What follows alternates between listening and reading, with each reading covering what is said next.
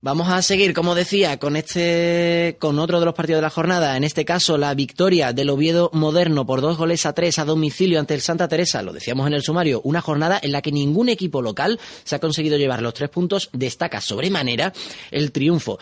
Dos goles a tres triplete de Lucía García, la joven atacante del Oviedo Moderno. Un partido que empezó adelantándose el, equipo asturiano, empataron las extremeñas, pero en todo momento fueron por delante porque posteriormente Lucía anotó dos goles más y ya ese 2-3 llegó faltando un cuarto de hora y el Santa Teresa no pudo siquiera lograr el empate.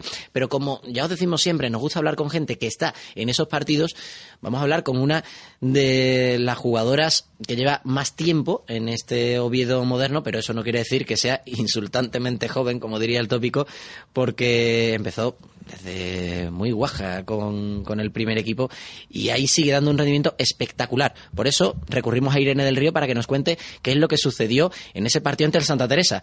A ver, Irene, en primer lugar, enhorabuena por la victoria, pero mm, estáis que os salís, es que te lo tengo que decir así. Buenos días, muchas gracias. Bueno, sí, estamos, hicimos un inicio muy bueno en esta temporada. Eh, la verdad que mm, yo creo que, nos está, es fruto del trabajo que se está haciendo, ¿no? Y, pero bueno, sí es verdad que, aunque los buenos resultados estén llegando, nos está costando mucho y, y ahora, bueno, llegan, llegan partidos difíciles.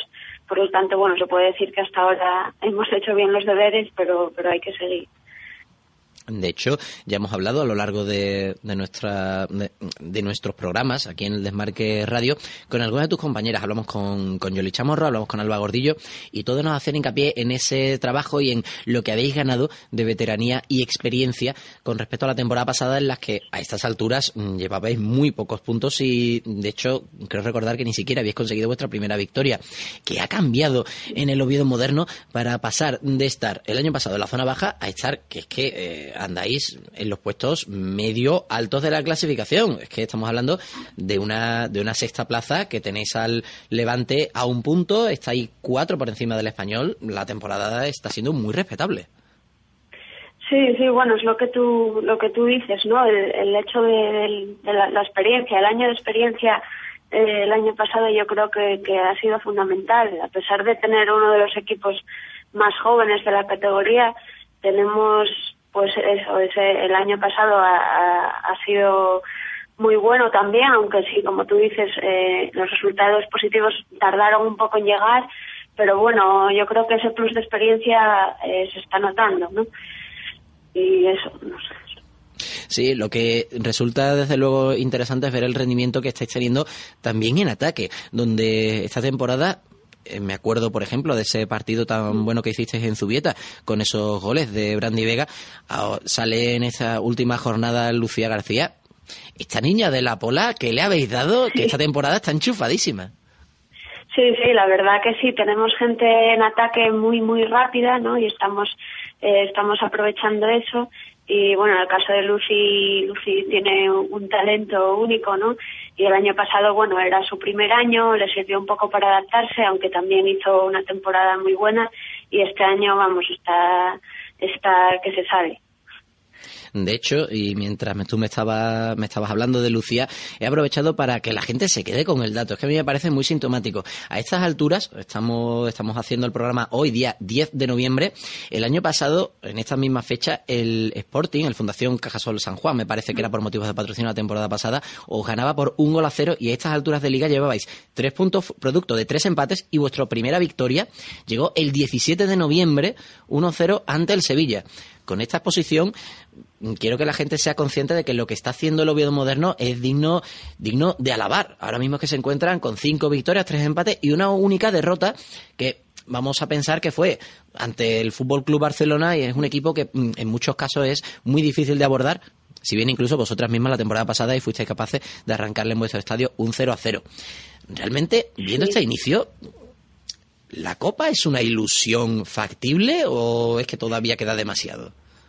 Bueno, sí, eh, la verdad que sí es verdad que el año pasado, como te decía, nos costó mucho más eh, arrancar o, empezar a puntuar y este año la verdad que, lo estamos, en ese sentido, estamos teniendo menos problemas, como tú dices, estamos, hemos puntuado en todos los partidos menos en uno, pero bueno, es eh, hay que ir paso a paso. El objetivo principal no deja de ser la permanencia y hasta que no se consiga eso, pues pues no nos plantearemos más cosas. No obstante, lo que tú dices, la Copa de la Reina sería sería un sueño para todas y, bueno, pero pero lo primero es lo primero y, vamos a seguir paso a paso. Lo hablamos al inicio del programa con María Arranz. Vuestro próximo partido es en casa ante el Fundación Albacete Nexus Energía. ¿Cómo, cómo ves ese encuentro?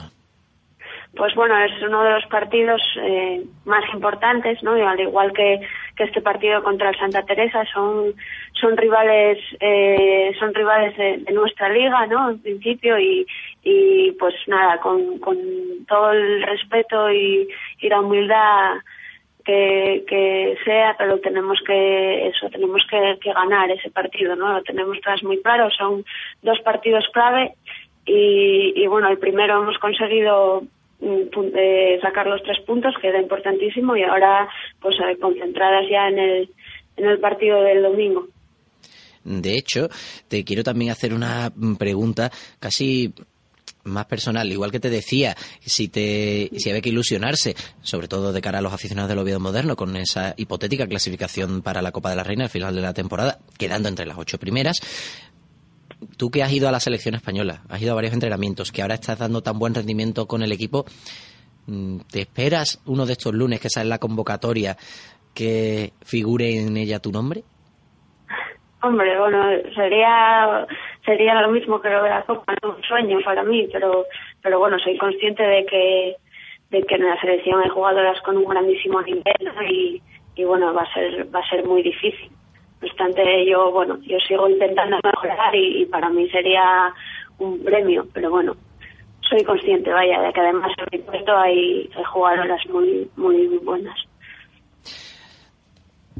buenas está siendo las sensaciones y el rendimiento que está ofreciendo el Oviedo Moderno esta temporada. Por eso, Irene, te damos las gracias porque hayas estado con nosotros en el Desmarque Radio. Por supuesto, felicitamos por el buen rendimiento y eh, confiamos en que os respeten las lesiones para que así todo lo que tenga que ocurrir de aquí al final de liga sea solo lo que se dirima dentro del campo, que oye, para vendas, pues mejor usar ese presupuesto en comidas para el equipo o cualquier otra cosa. Además, de verdad. Muchas gracias. Lo dicho, Irene, muchas gracias por estar con nosotros. Vamos a seguir con el repaso a la jornada, pero ahora Jesús me va